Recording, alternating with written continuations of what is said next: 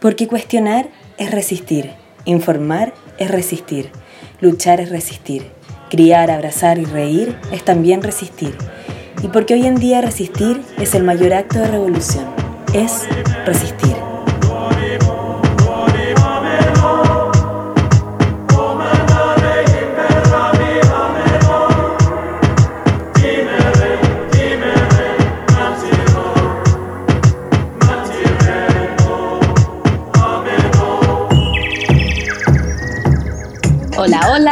Bienvenidos, bienvenidas, bienvenides a nuestro capítulo número 15 del podcast Es Resistir. Eh, desde la cuarentena seguimos, cada una en su casita, está la Sofía. ¡Oli, oli! Y hoy día además estamos con una invitada que ya es conocida por nuestros auditores, eh, la psicóloga. ¿Es, ¿Es segunda o tercera vez que venís, Nata? Segunda. Natalia Mana. ¡Hola! público se vuelve loco. Hola, hola. Igual yo creo que hay gente que no necesariamente escuchó tu primer capítulo, así que podría como dar una breve descripción de tu persona. Yo soy Natalia Maana, eh, soy, bueno, en Chile estudié psicología, me especialicé en psicología infanto-juvenil y estoy en Alemania, en Berlín, desde el mes de mayo del año pasado. Casi un año. casi un año acá. Y como a, a ustedes también, me tocó aquí esta experiencia de cuarentena. Pucha, que nos han tocado experiencias difíciles. Nos ha tocado todo. Y siempre te necesitamos a ti, pues volvemos, recorrimos, ¿cachai? Recurrimos a tu persona porque no sabemos qué hacer con nuestras emociones estando tan lejos. Debería, de los psicólogos deberían tener el eslogan como un amigo en tu camino, como carabineros, pero quitárselo carabineros, quitárselo al, al gremio de los psicólogos, que es mucho más útil, evidente. De real amigo. Del real amigo. Para cuando están las cosas complicadas, por lo menos, ¿no? sí. Y, y han estado complicadas. Exactamente. Oye, de hecho a este capítulo le queremos poner carrusel de emociones. Porque, eh, como ya lo hablamos, de hecho, la vez pasada, quizás se repite un poco eh, el como no saber qué siento o sentir una cuestión todo el rato, estoy angustiada, estoy ansiosa, qué, qué me pasa, como obviamente todo el mundo lo vive distinto y de repente durante el mismo día pasaste por todas las emociones y emociones que ni siquiera sabías que teníais. Yo diría que más de, más de en un día, más, las emociones todas pasan por un minuto, incluso, ¿o no? También. ¿Puede ser posible eso? Porque ya llevamos, nosotras que nos autoconvocamos en la cuarentena de manera quizás excesiva, llevamos tres semanas de cuarentena. Sí, como dos y media. Aislamiento social, digamos. Claro. Eh, aquí llevamos casi tres semanas, diría. Creo que estamos cursando nuestra tercera semana, ¿o no? Sí. Empezamos por el cumple de la ELO. Que fue nuestra última reunión social. La última fiesta, la última cena. La última cena. Oye, eh, Nata, cuéntanos un poquito algo. Ah, bueno, algo, algo de estas emociones, algo de esto que estamos viviendo. Ya, bueno, claramente esta situación, así como describen ustedes, es una situación que genera muchas, muchas, muchas emociones, eh, las que principalmente eh, no son agradables, ¿cierto? Eh, primero, en realidad me gustaría quizá describir la situación, que si bien todos la, mm, la, estamos viviendo, o casi todos y todas la estamos viviendo, tiene ciertas características que son las que hacen que eh, finalmente nosotros empecemos a sentir todas estas, emociones, ¿cierto? Eh, bueno, esta situación finalmente trae a la gente a realizar como un confinamiento, ¿cierto? pero, pero no es solamente eso sino que hay muchas cosas que la rodean, ¿cierto? Eh, porque ¿qué pasó? De pronto nuestra vida se vio paralizada y en este parálisis eh, nos toca como adaptarnos temporalmente a toda esta nueva situación. Y esta nueva situación eh, es, una, es, una, es algo que no, no escogimos y que se escapa de nuestro control. Eh, que puede además sugerir distintos problemas, como la pérdida de un trabajo, ¿cierto? la reducción de los ingresos mensuales, eh, en los casos de las personas con hijos, bueno, y, es, y, y, aquí también comienza el confinamiento, que implica pasar 24 horas con las mismas gente, ¿cierto? Que uno si bien convive con gente, no pasa todo el tiempo con esas personas. Eh, también las personas que, vive, que, viven con sus hijos o hijas, también esto genera un aumento del estrés, ¿cierto? Porque eh, puede que sea más complejo de lo común convivir con, con los niños también 24/7, eh, ya que an antes uno tenía sus propios espacios.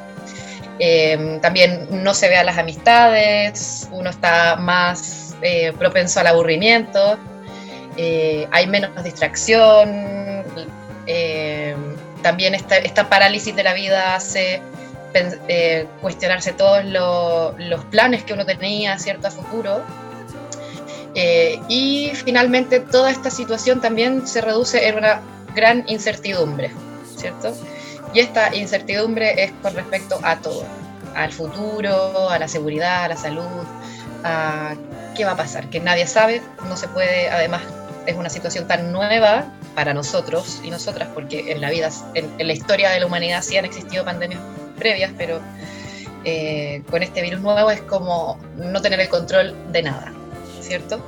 Y estas mismas situaciones entonces de incertidumbre, por ejemplo, eh, que implica no saber lo que va a pasar eh, y no nos podemos anticipar, eh, genera varios, varios com, mm, emociones, varias complicaciones personales de, de, cierta manera, ya que los seres humanos, en general, los seres humanos queremos controlar, o sea, queremos controlar y, y el no poder hacerlo, estamos súper acostumbrados a controlar nuestra vida, lo que queremos, nuestros planes, ¿cierto?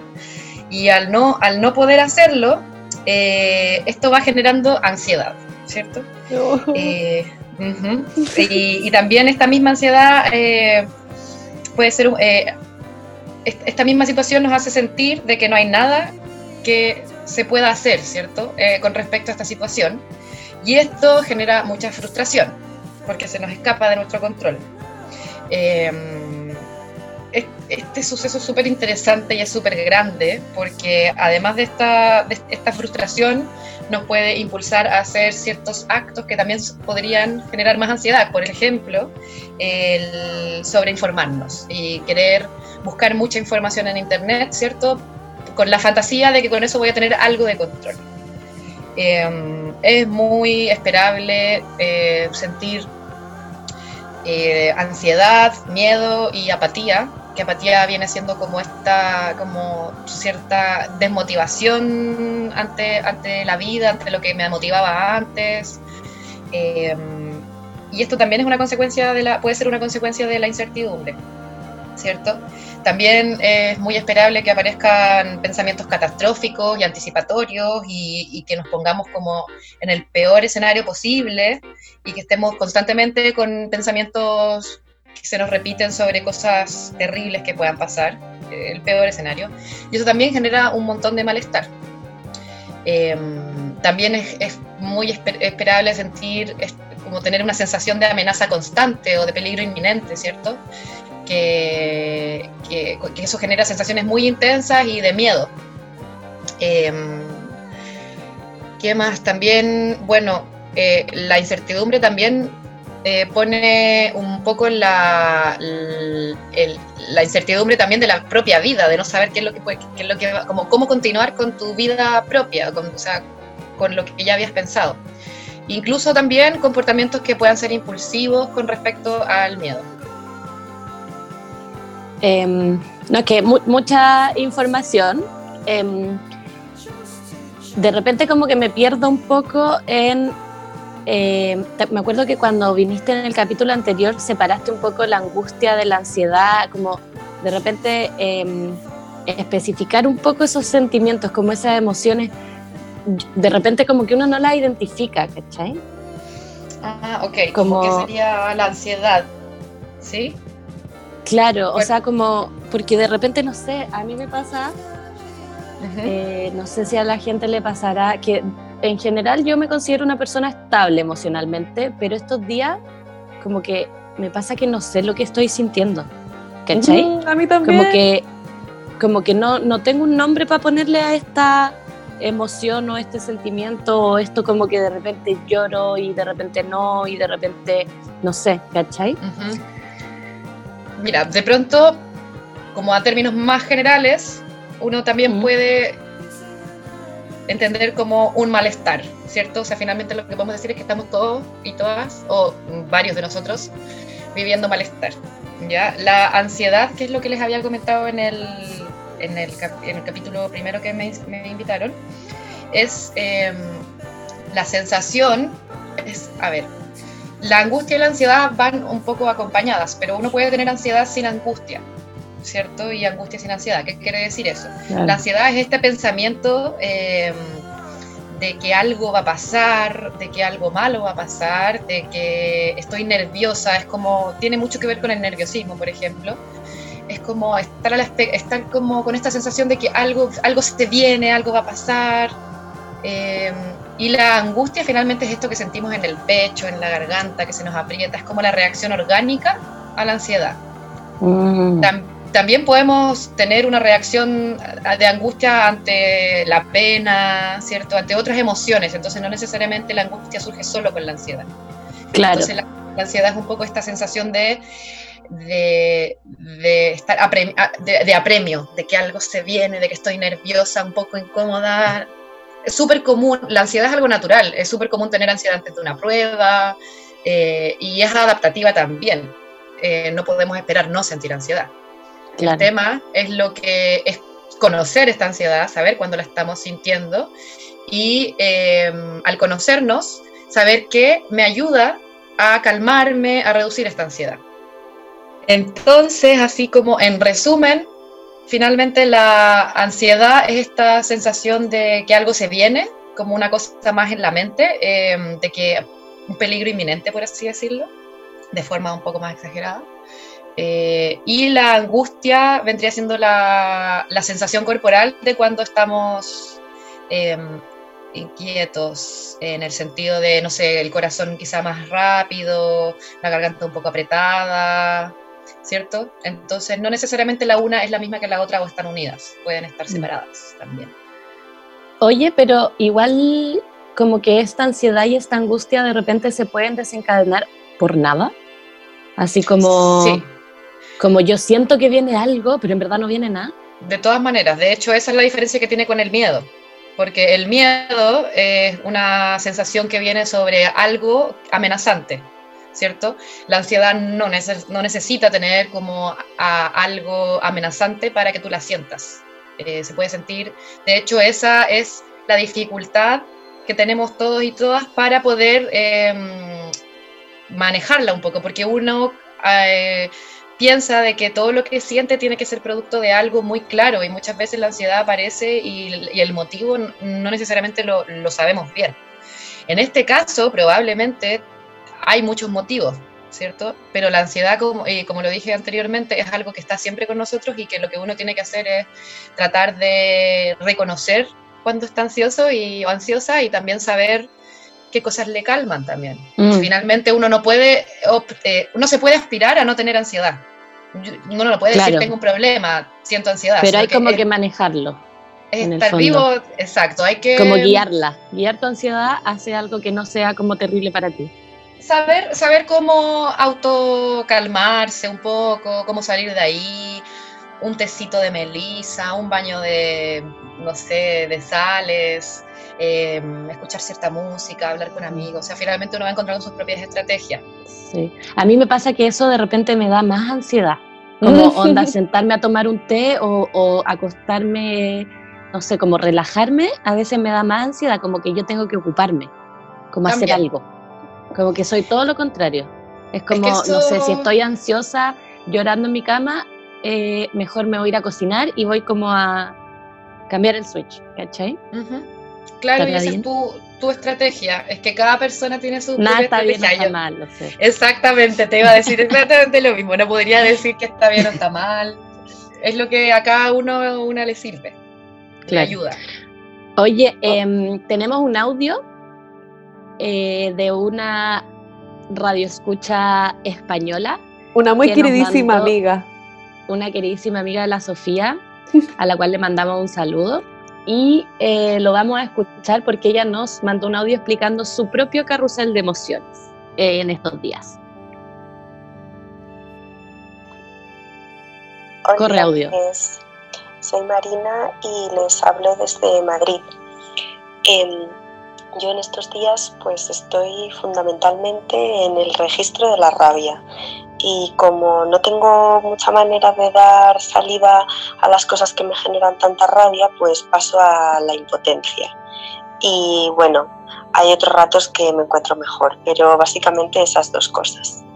Em, y nada, que estoy hasta el coño del discurso de los profesionales sanitarios en términos generales como héroes, heroínas o guerreros.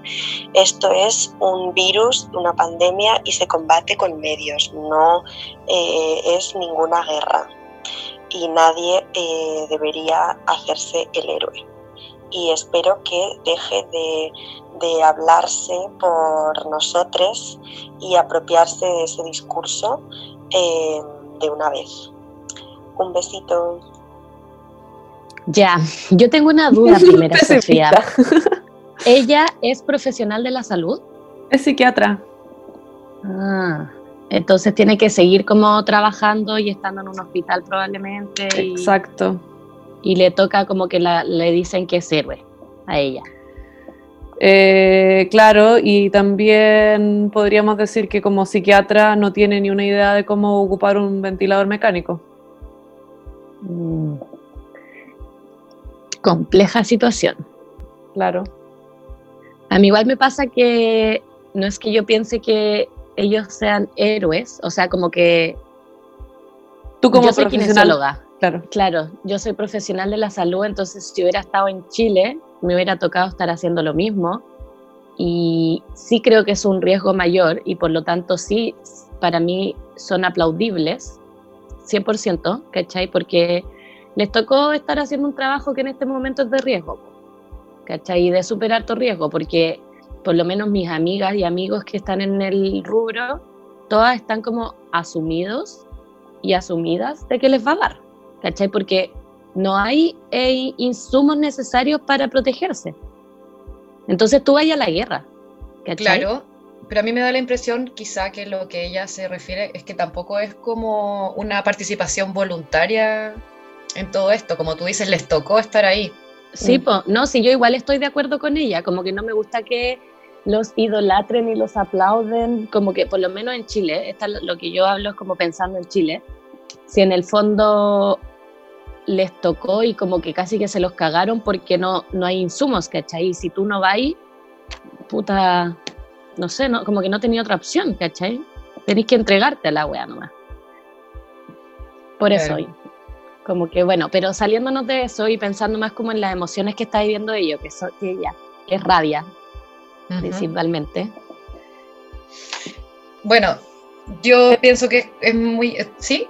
Yo quería decir que yo igual soy una persona bastante rabiótica.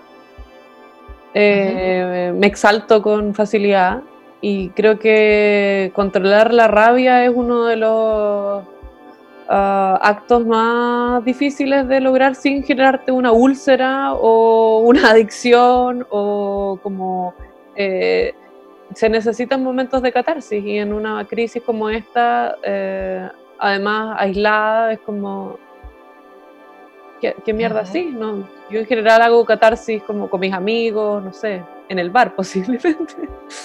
ya no se puede ir al bar con No, los claro. amigos. Bueno, a mí me gustaría hablar sobre la rabia, porque la rabia en particular eh, es- se dice, o desde mi punto de vista, en realidad es como una emoción, es un cúmulo de emociones, no es una emoción en sí. Eh, muchas veces la rabia viene a mostrarnos que sentimos muchas cosas, ¿cierto? Que, porque está el enojo, ¿cierto? Eh, pero también la frustración. Yo pienso que la rabia tiene mucho que ver con la frustración. Ujú. Y, y ese manejo de la rabia finalmente también es un manejo de la frustración. Eh, de cómo nos enfrentamos a situaciones que están de pronto fuera de nuestro control y que nos generan eh, una situación que no queremos. ¿cierto? Entonces, eh, algo que exige mucho. Es lo que decías tú un poco de eso de tener que de querer controlar, como esa cosa natural de los humanos de querer controlar, cuando a uno se le salen las cosas de las manos y no podéis controlar, eh, empieza a generar rabia, según yo, ¿no? o em, impotencia. Claro, lo que pasa es que como te decía, la rabia eh, viene a mostrarnos que sentimos cosas, ¿ya? Eh, y distintas personas reaccionamos distinto y nos viene rabia por distinto. Hay gente que le da rabia tener pena, por ejemplo. Algo que le da pena, en realidad no se conecta con esa emoción y lo expresa como rabia. Ah. Em, ¿Se entiende? Entonces la rabia más bien es como que nos viene a mostrar que estamos sintiendo emociones eh, desagradables que están un poco sin forma y ebulliendo. Entonces muchas veces la rabia en realidad es una invitación a ver qué es lo que me está pasando. Eh, bueno, ella claramente conoce emociones, entonces yo pensaría que esta situación genera eh, bastante frustración por todo esto que te decía del no control y, el enojo que tiene con, bueno, es que la verdad es que no, no, sabría qué es lo que le está generando esa emoción porque finalmente no, no nos cuenta un poco más allá. Pero, pero claro, yo, yo mm, pensaría de que hay harta frustración en esta situación con el tema de... Sí de, que, finalmente, imagínate que todo lo que estamos viviendo todos y todas es que todo lo que teníamos súper planeado, planificado o un poco nuestra estabilidad se nos fue a la espalda. Entonces, claramente... Y además, además de que se nos fue a la espalda, tenemos una incertidumbre de mierda. Es como, ¿cuándo se va a acabar esto? ¿Qué va a pasar? ¿Onda va a cambiar el mundo? ¿No va a cambiar el mundo? Que como que todas las certezas que tú podías tener se cayeron, ¿cachai? Claro. Eh, es que eso es como, por eso decía, una área es como la incertidumbre y otra está la frustración de esto que no controlamos y que finalmente la única opción que existe en esta vida, en este momento, por así decirlo, es aceptar la situación. Y eso muchas veces también genera esta frustración, ¿cierto? Porque no es lo que uno quería, uno ya tenía planificado, tenía todo armado y es un poco rearmarse de forma no voluntaria, yo no quería, yo no lo tenía pensado. Entonces, eso es normal que vaya generando mucha, mucha, mucha frustración. Además, el sentir que no, hay nada que uno pueda hacer para modificar esta situación. Em, no sé si em, les puedo contar otras cosas que también son esperables, porque como ustedes bien nombraron este capítulo, el carrusel de las emociones, si bien ya comenté bastante de lo que se puede esperar, eh, la verdad es que hay harto más que se puede esperar. Sí, a mí me gustaría más como hablar también de las sensaciones de la gente encerrada, como que ella nos habla de las sensaciones que siente ella por como ser profesional de la salud y lo que está viviendo, pero la mayoría, no, o sea, yo sí, pero la mayoría no somos profesionales de la salud y estamos encerrados. ¿Cachai? Y eso igual es... Ya, eh, claro. ¿Puede ser? Sí, pero es que yo creo que todo esta, este tipo de emociones tiene que ver tanto si estás encerrada o no estás encerrada. Ah, ya. ¿ya? Eh, porque es una situación eh, de un contexto que estamos todos compartiendo. Y claro, estar encerrados y encerradas hace que eh, sea más, seamos propensos, o sea, en realidad nos entrega menos herramientas de distensión y nuestra vida se puede tender a, llevar de una forma menos sana, menos dinámica, sentirnos más aburridos, más atrapados, ¿cierto? Y atrapadas, más estrés. Pero, pero aparte de eso, o sea, está esta, sensación gigante también que todos tenemos que procesar de alguna manera de, de una amenaza mayor o menor. Entonces, finalmente, el estar encerrado o no, eh, tiene sus cosas buenas y sus cosas malas, ¿cierto? Porque al estar encerrado también te liberas un poco de esta sensación constante de peligro, ¿cierto? Eh, pero al mismo tiempo, como te decía, modifica tu vida de tal manera de que también te sientes más atrapada y, y con menos control y estar afuera te puede hacer sentir más nerviosa, más expuesta, ¿cierto? Y las estrategias que en realidad la gente en general puede utilizar son todas distintas, ¿ya? Algunas pueden buscar huir o evitar la situación, en el sentido, huir no de salir corriendo, sino que buscar evitar la situación. Eh, otras, negar la peligrosidad de, de esto, ¿cierto? Otras quizás van a usar el humor para enfrentarse a esto, otras personas pueden estar hipervigilantes con lo que sienten y lo que pasa a nivel físico, que eso también es súper interesante que está pasando. Eh, que, que como hay una cierta posibilidad de enfermarse, ¿cierto? Se genera también harto esta hipervigilancia al estado de salud, que quiere decir estar demasiado atentos a cómo me estoy sintiendo, y esto mismo eh, genera ansiedad, y en un contexto de ansiedad hasta puede generar síntomas. ¿cierto? Y esto y también nos puede llevar a un estado más de hipocondría, que vendría siendo como este miedo y preocupación al contagio, ¿cierto? Em, también hay gente que se puede llegar a... Eh, bueno, y esta hipervigilancia también puede em, llevarnos como a obsesionarnos un poco con el tema, buscar demasiada información, que es también lo otro que comentaba. Eh, hay otros que pueden sentirse como ajenos a esta experiencia, como si esta no fuera su realidad y esto fuera como una película. Y finalmente todas estas reacciones yo diría que son reacciones normales ante el miedo, que es algo también que probablemente mucha gente está sintiendo. Y este, la forma en que nosotros procesamos el miedo es distinta en todas las personas. Eh, y yo diría que esa es una de las emociones también que ronda y que también a mucha gente le cuesta aceptar. Entonces también te invitaría a eh, preguntarse a sí mismo si tienen miedo o no. ¿Será también que es como difícil identificarlo? ¿O no tanto? Sí, yo creo que todas las emociones son difíciles de identificar, eh, dependiendo de cuánto uno haya hecho el trabajo de autoconocerse. En ese sentido, en sus La mía está muy como del tipo Joker, así como risa histérica. yo sí estoy súper bien. Estoy la raja. Pero en realidad es como, oh, ¿y si se acaba todo? ¿Qué hago? ¿Agarro un mavichete y me voy? ¿O.? Ya no, claro. como que las emociones están en la mierda. Ya, eso, lo que yo les comentaba es que sí o sí estamos sintiendo muchas emociones. Somos una generación a la que no se le enseñó de forma basal a reconocer y expresar sus emociones. Pero más que a las anteriores, ¿o no? Más que a las anteriores, sí. Y sobre todo con las sensaciones que estamos viviendo ahora, las emociones que vivimos ahora son emociones que son comúnmente devaluadas, ¿cierto?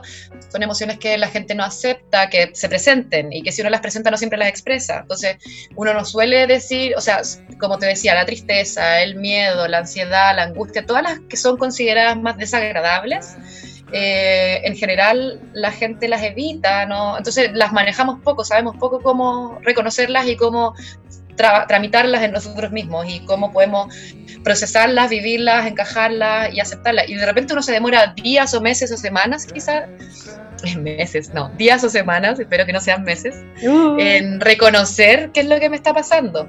Eh, entonces yo por eso decía que un buen punto de partida es tener aquí como el abanico de posibilidades y porque yo no digo que esto le va a pasar a todo el mundo. A algunos se les presenta más miedo, a otros más enojo, a otros más estrés. Eh, entonces, y de hecho, para también eh, normalizar un poco esto que me dices tú, que te sientes como el Joker, que algo también muy esperable es, son los cambios emocionales abruptos, como sentir que tenemos una estabilidad a ratos, así como que a ratos me mm, estoy como estable, pero que esto puede, pum, en un momento cambiar y tener, sentir tristeza y después estar estable y después pasar al miedo y después tener, pasar al enfado, ¿cierto? O sea, eh, entonces probablemente las emociones que estamos sintiendo son más de una y muy cambiantes, porque estas situaciones de poca estabilidad eh, propician este, esta labilidad emocional que se le llama. La labilidad emocional es cuando nosotros tenemos cambios de emociones muy frecuentes. Oye, y en ese sentido, ¿tú encontrás que el nombre carrusel emocional es una buena analogía? Sí, yo a veces, a veces lo que uso un término muy poco profesional, pero es mío, como que me gusta que también es otro juego de diversiones. Yo le decía una montaña rusa emocional. Ah, yo, yo pienso lo mismo, porque es como subir y bajar. Y como para, uh, para arriba, para abajo. Exacto. Y todo bien rápido todo bien rápido, la gracia arriba, que estamos abajo. La gracia que tiene el carrusel es que va como lento, pausado, como la cuarentena, pero al mismo ah, tiempo sube, baja, na, na, una música bien creepy. Claro.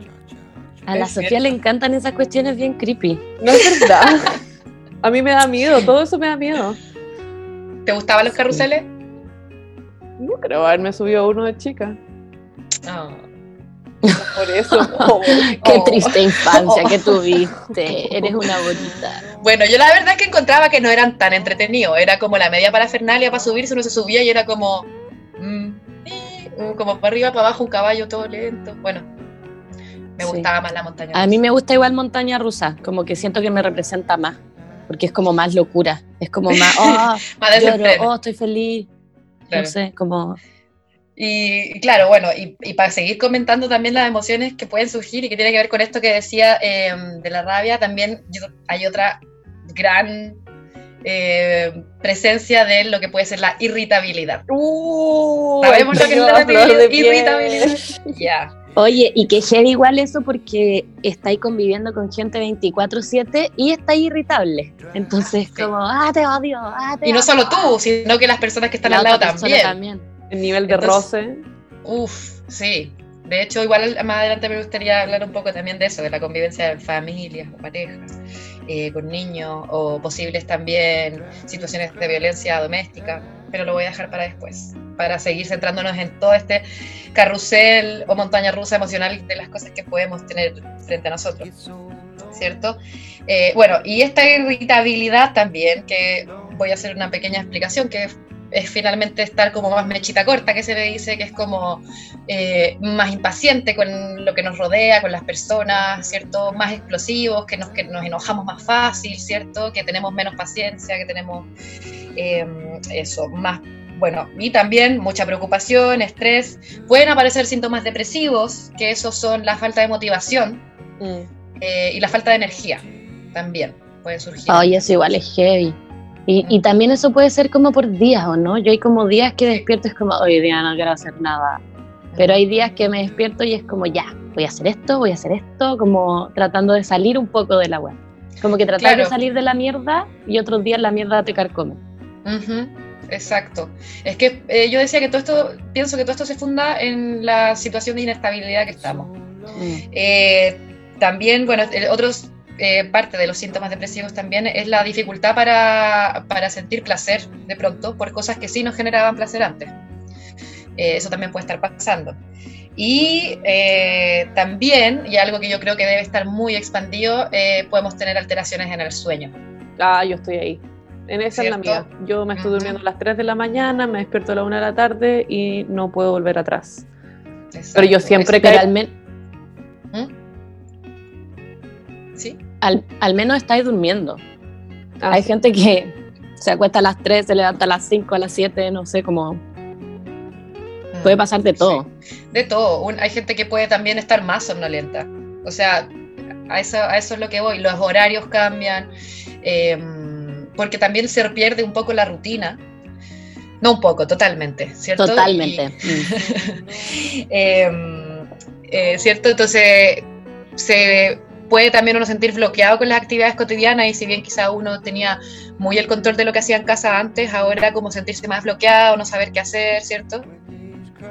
Eh, y, y bueno, eh, to- finalmente como comunicar, y, y he hecho esta gran lista de muchas emociones, eh, saber que es esperable sentir todo esto eh, y que, mm, que lo que uno puede hacer es atenderlos, o sea, lo que uno debiera hacer es ponerle atención, ¿cierto? O sea, ponerle atención eh, porque la única forma que uno tiene como de poder quizás manejar, entre comillas, esto un poco más, es saber lo que a uno le está pasando. Esa es la primera gran tarea para la casa.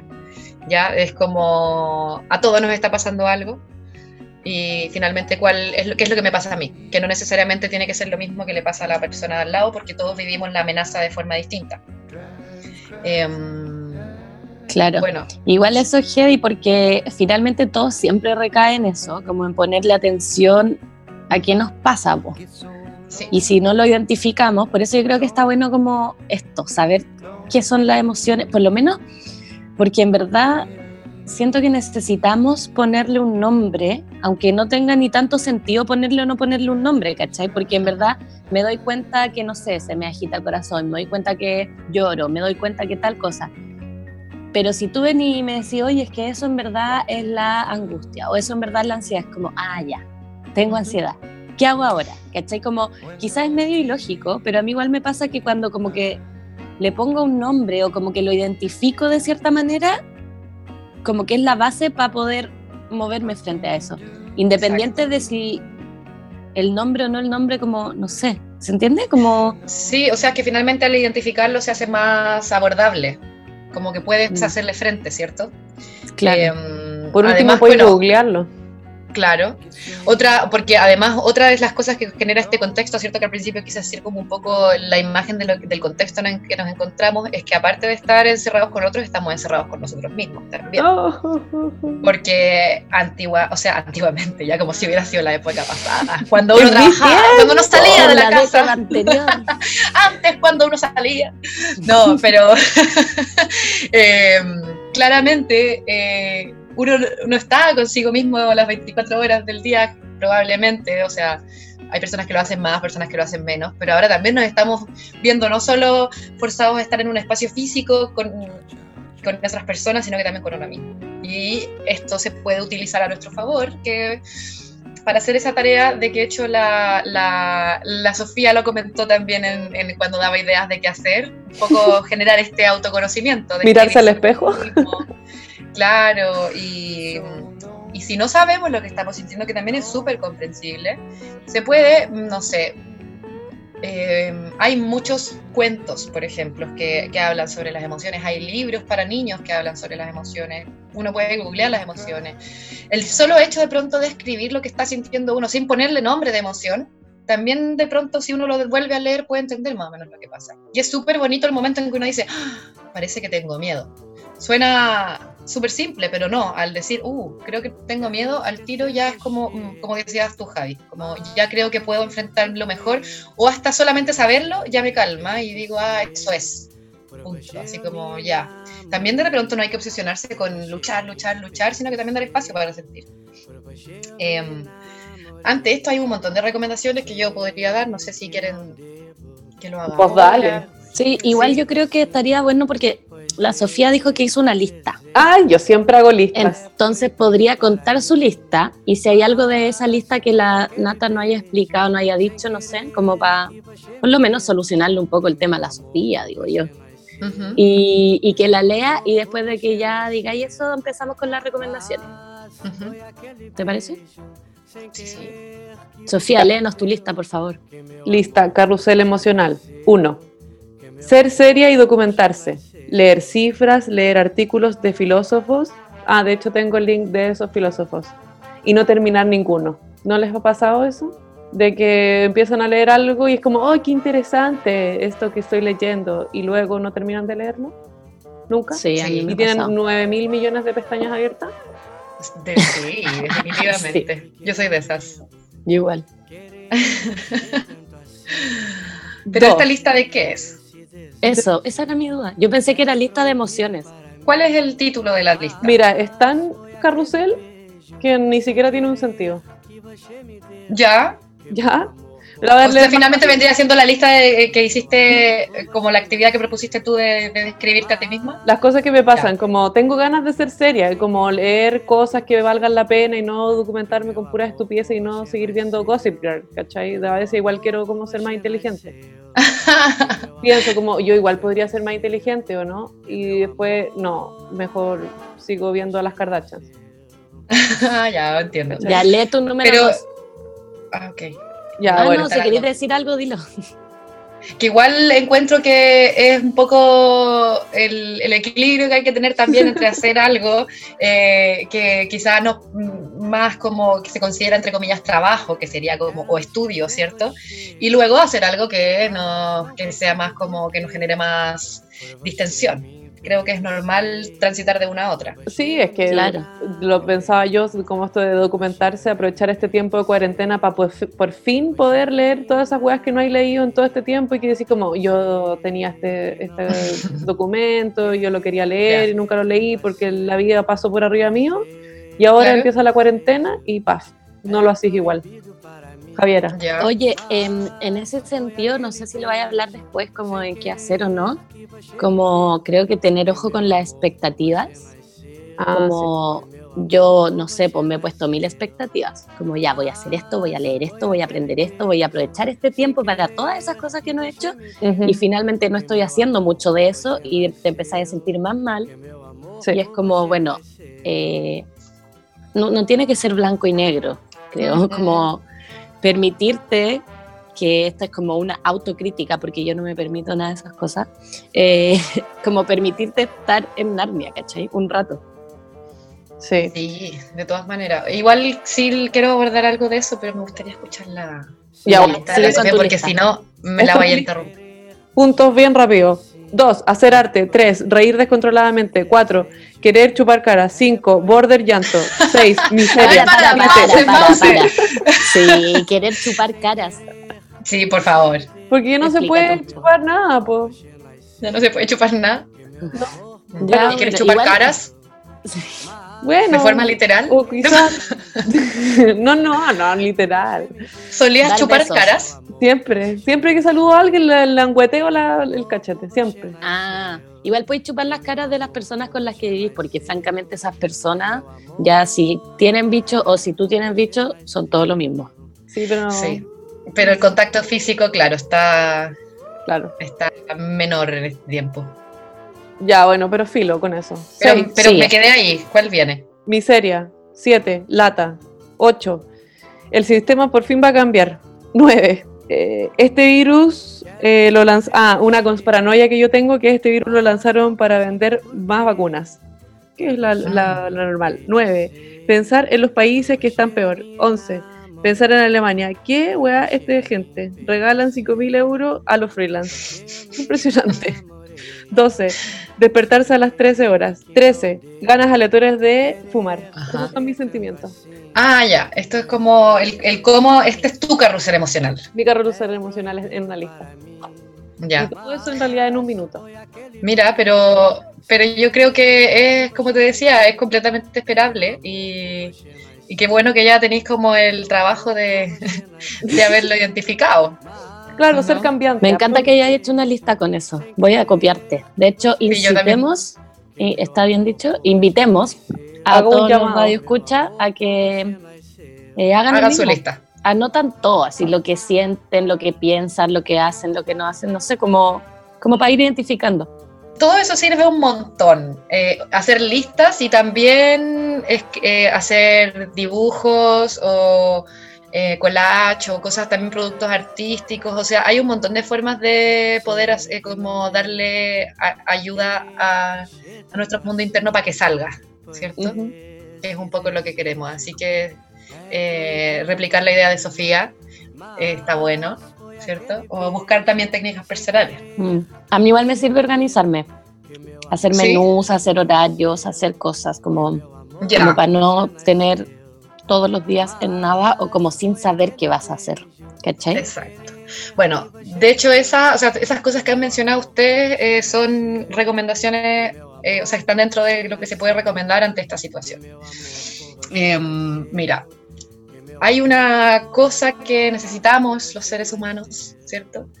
Que es un poco de poder anticipar algo, lo que nos va a pasar o lo que se viene, por lo menos al día siguiente o por lo menos en un poquito. O sea, está muy esto de vivir el momento, pero de pronto eh, necesita uno tener algo de poder anticipar qué va a pasar y como ahora estamos en, muy en esta incertidumbre, finalmente no lo tenemos, ¿cierto? Entonces, eh, de pronto hay que buscar estrategias en las que nos puedan dar esa sensación de que sí tenemos, si bien no tenemos el control de la situación general, eh, hay ciertas cosas que sí, de las que sí tenemos el control, que es de nuestra rutina, por ejemplo. Una de las grandes, grandes recomendaciones es esa, es mantener una rutina, ¿cierto? Eh, ya que esto nos organiza mucho como personas. Eh, permite que, regulame- que regulemos nuestros estados emocionales, permite conciliar mejor el sueño, permite mantener eh, un sentido diario, ¿cierto? Entonces, lo que hay que tener claro es que va a haber que hacer cambios en esta rutina, ¿cierto? Entonces hay que plantearse cómo va a ser nuestra rutina ahora, ¿ya? Es La importante. nueva rutina. La nueva rutina, claro. Eh, es importante eh, incorporar actividades que sean gratificantes en esta rutina, ¿ya? Porque, por ejemplo, a la gente que hace teletrabajo está el, está el peligro de que estén todo el día haciendo teletrabajo y eso tampoco es sano, ¿cierto? Si bien están siendo productivos aún, eh, uno necesita sí o sí momentos gratificantes, ¿cierto? Eh, ya que estos momentos gratificantes van a permitir que la sensación de encierro y de aislamiento como que eh, ha- eh, en, esta, en este contexto te haga sentir mejor, te haga sentir bien, ¿cierto? Y puede ser, ojalá mantener, o sea, yo pienso que si bien explorar nuevos, también uno puede mantener los que ya sabe que disfruta, como el deporte, escuchar música, hablar con alguien, hacer algo creativo, ¿cierto? Y también tener una rutina también puede ayudar a sentirse más productivo o productiva, más provechoso, porque si no, de pronto pasa todo el día y, uy, ¿qué hice? Y aquí también quiero como comentar lo que decías tú, Javi, que está bien, por ejemplo, en esta rutina ponerme metas, y las metas siempre se pueden uno establecer de distintas formas, por ejemplo, metas semanales, metas diarias, eh, metas mensuales, como uno quiera. Pero lo importante de estas metas es que sean metas alcanzables. Y ahí hay que tener un poquito de ojo, porque muchas veces, ahora que estamos todos invitados a estar en nuestros hogares, ¿cierto? Es como, claro, como decía la Sofía, voy a hacer esto que quería hacer, y esto otro, y esto otro, y esto otro. Y uno de pronto piensa que todo es más rápido, lo hago súper fácil. Entonces hay que entender que uno, no estamos en nuestro mejor momento emocional como para ser productivos al máximo. Y dos, en realidad nunca, o sea, no es que podamos hacer todo de una. Entonces, lo importante es que estas metas siempre sean realistas porque si no, lo único que vamos a hacer es aumentar nuestra frustración. Entonces hay que tratar de mantener metas realistas, me refiero a eh, no tan altas, o sea, en un día hacer una de esas actividades que uno decía, ay, ya sé mucho que quería hacer, no sé, coser esta polera, eh, arreglar ese mueble, hacer no sé qué, no, no, no, no, lo voy a hacer todo en un día, no. Un día coso la polera, otro día, ¿se entiende? Porque si no, solo nos vamos a frustrar más. Un día a la vez. Sí, eso quería decir yo, que a mí por lo menos me funciona tener como metas diarias, pero muy básicas, no sé, como muy simples, ¿cachai? Todos los días estoy haciendo clases de yoga, ya por lo menos con hacer una cosa al día, ¿cachai? Una cosa al día, siendo que antes hacíamos miles, pero ya por lo menos siento que estoy haciendo algo, ¿cachai? Como de repente hay días que no, hagan, no hago nada más que eso, pero por lo menos con hacer eso es como ya, bueno, algo hice, algo y algo, no sé, de repente algo estoy ayudando o por lo menos para sentirme bien conmigo misma, lo que sea, como que esa meta tenga como objetivo algo, pues como ayudar a gente o ayudarme a mí misma, ¿cachai? O avanzar en algo. O también puede, eh, y también pueden no ser metas diarias, por ejemplo, hay cosas que sean más difíciles, por ejemplo, no sé, la gente que no está acostumbrada a hacer el ejercicio o cosas así. Decir ya, en esta semana, en toda la semana, ojalá hacerlo tres veces por ejemplo. Como, por eso decía como, es claro. Entonces, por eso también aquí la magia es el autoconocimiento. Porque uno para saber sus límites y cuánto puede abarcar, es, es eso, es eh, saber, eh, saber qué es realista y ponerme eso como meta. Em, bueno, como otra recomendación, ya considerando que estamos siempre en nuestra casa, ¿cierto? Ahora se pasó a ser eh, nuestro lugar de trabajo, de ocio, de descanso, ¿cierto? de hacer deporte, de hecho, adentro de la casa. Entonces, em, es importante mantener la casa limpia y ordenada, que sea un lugar agradable para estar. Em, y que em, como vamos a usar y tratar de, usar diferentes eh, habitaciones para cada actividad, si es que tenemos ese esa, esa, posibilidad de espacio, sino tratar de ir haciéndolo lo más dinámico posible. Eh, entonces hay que tratar de mantener diferencias físicas entre los espacios que usemos para distintas actividades. Ah, ya, buena. Entiendo. Bueno, aparte también se puede, mm, algo que ya comenté antes, eh, hay que evitar sobreexponerse a las noticias, eh, hay que o sea, evitar exponerse y transmitir tantas noticias y también eh, ver que esta información sea oficial. Eh, hay que generar un espacio intermedio, ¿cierto? Entre estar informado o informada, pero no estar todo el día en esto, por nuestra salud psicológica. Entonces, eh, tener harto ojo ahí. Em, otra cosa que también es importante es lo que habíamos hablado, poder expresar las emociones y, buscar espacios de desahogo con gente más cercana, buscar a, gente, ¿cierto? Ya que estamos todos en esta, entonces em, poder apoyarse en, los apoyos que tenemos, ¿cierto? Eh, turnarnos casi, ¿cierto? Porque, claramente todos sentimos muchas cosas. Y hablar lo ayuda mucho también a clarificar, así como decíamos, escribir, pintar, dibujar, conversar también.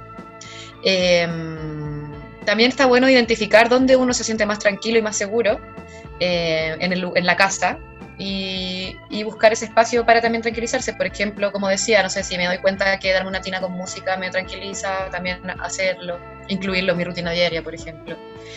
Eh, Cocinar. Claro, entonces ir identificando ese tipo de cosas. Eh, también es importante tratar de... Sí.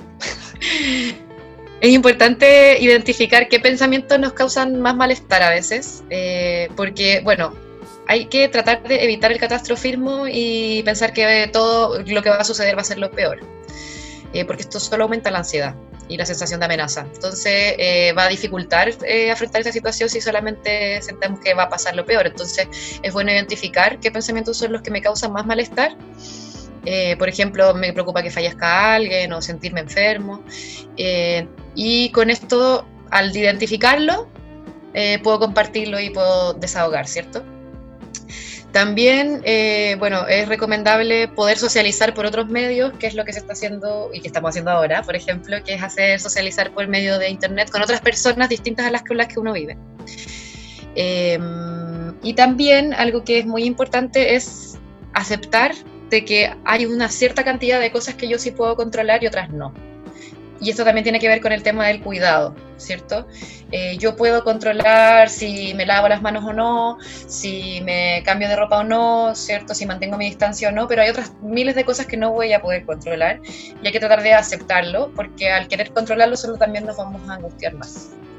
Em, para también, así como recomendaciones generales para las familias, es importante poder conversar en familia, ¿cierto? Eh, de lo que está sintiendo cada integrante.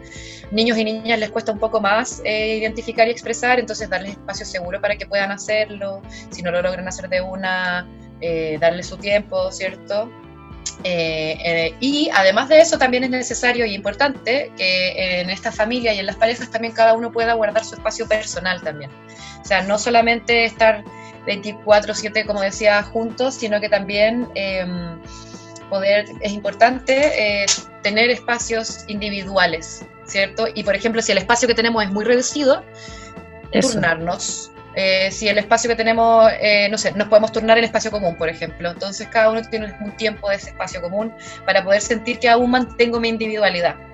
Y tratar de mantener las actividades que cada persona de, esa, de ese núcleo tenía antes. Eh, pero en esta nueva modalidad que es eh, en casa, ¿cierto? Eh, seguir hablando con los amigos, hacer su deporte. Claro. Como no hacer todos juntos. Exacto. Exacto, y tratar de mantenerlo lo más parecido al anterior y lo que implica también buscar momentos de estar juntos como que sean como uno lo hacía antes, como de forma más especial. Quizás, oye, comamos hoy día juntos y nos tomamos una cervecita, por ejemplo, o con los niños ya, vamos a jugar en esta hora. Y antes de eso vamos a tener tiempo solos y solas. ¿Cierto? O sea, no sobre como exigirnos en, la presencia, o sea, no, no solo por el hecho de que estamos compartiendo el mismo espacio, tenemos que estar siempre eh, en, en, convivencia, ¿cierto? Eso es súper importante. También entender de que es esperable tener más roces eh, con la gente que convive uno, ya poder comunicarlo, eh, o sea, esas son cosas que van a pasar. porque además cuando esto pasa también hay una perspectiva de que uno pierde la libertad personal, ¿cierto? Que se puede generar como una sensación de ahogo y de angustia. Entonces, eso mismo hace que nuestro comportamiento sea más irritable y se generen más conflictos, ¿cierto? Porque uno de pronto puede sentir como la invasión personal del espacio. Eh, entonces, eso, finalmente puede eso generar muchos problemas de comunicación. Entonces, hay que estar atento a eso e ir viendo y, y aceptar que las necesidades de las personas también implica el estar solos y solas de pronto, y no verlo como algo malo, y sino que expresarlo, explicitarlo y, y poder darse ese espacio, ¿cierto? Claro, darnos tiempo y, darnos espacio. Exacto. Y como algo que había comentado antes, también hay que tener ojo con las dinámicas violentas que se puedan generar. Eh, hay que pensar también que hay muchas mujeres viviendo, eh, o sea, esto del confinamiento implica de que ahora estén eh, las 24 horas con sus con sus agresores, de las que ya estaban siendo agredidas y también esto puede generar nuevas situaciones de agresión. Entonces ahí hay que estar bien atento a ese tipo de, de, problemáticas y buscar los teléfonos de ayuda si es que así es necesario. Si yo estoy escuchando que el vecino o la vecina está gritando, también quizá ver cómo podría yo ayudar. Si yo conozco a alguien que ya estaba en esta situación, quizá generar algún tipo de palabra clave que te pueda mandar por el chat si es que necesitan ayuda. O sea, también estar atento de esta gente que... De, todas estas personas que están expuestas a situaciones más eh, vulnerables. Eso. Y estar atento también de la gente que necesita más cosas, de qué sé yo, de no ser vector para los abuelitos. Si algún abuelito necesita, yo tengo un vecino abuelito y quizá le puedo ir a comprar yo las cosas y se las traigo. O sea, también tratar de ir viendo eso en, el tema de la convivencia de las personas que, que necesitan quizá un poco más de, apoyo. Oye, Nata, eh, muchas gracias por esta conversación. Excelente recomendación.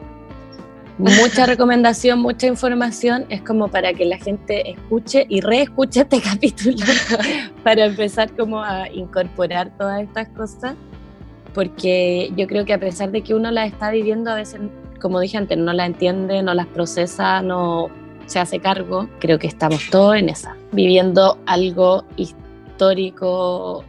tanto mundial como personal definitivamente. O sea, en unos años más nos vamos a preguntar, ¿dónde pasaste la cuarentena? Y compartiendo memes. Yo estoy...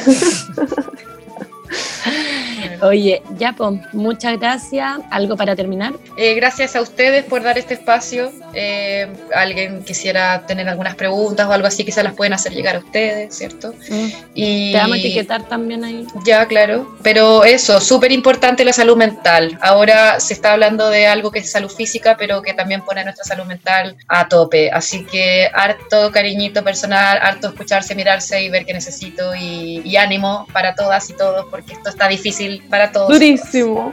Eso, abracitos virtuales para todos. Abracitos virtuales. Gracias.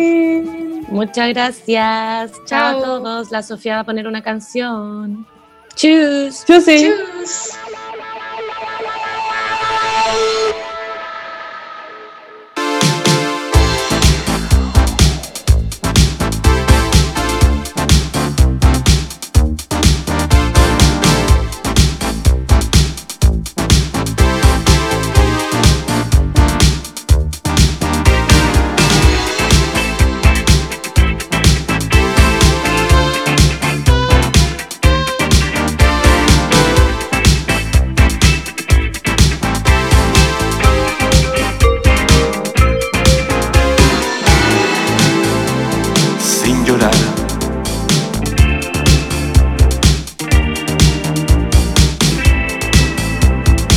lágrimas.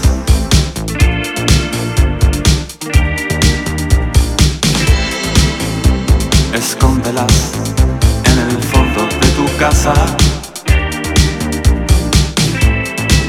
E indiferentes, salgamos a bailar. Sin pensar.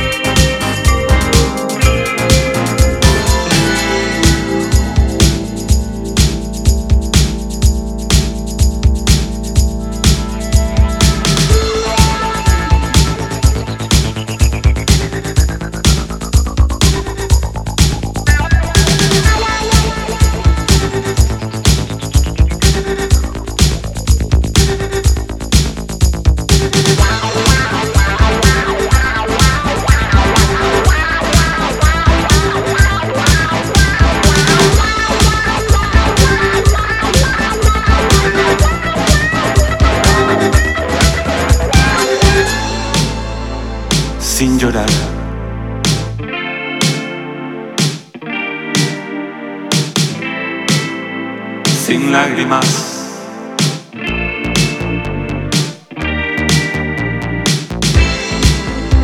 Maquíllalas con el polvo destellante.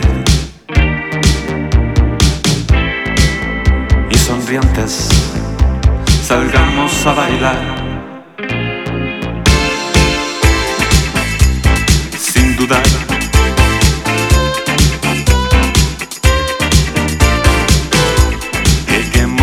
Fondo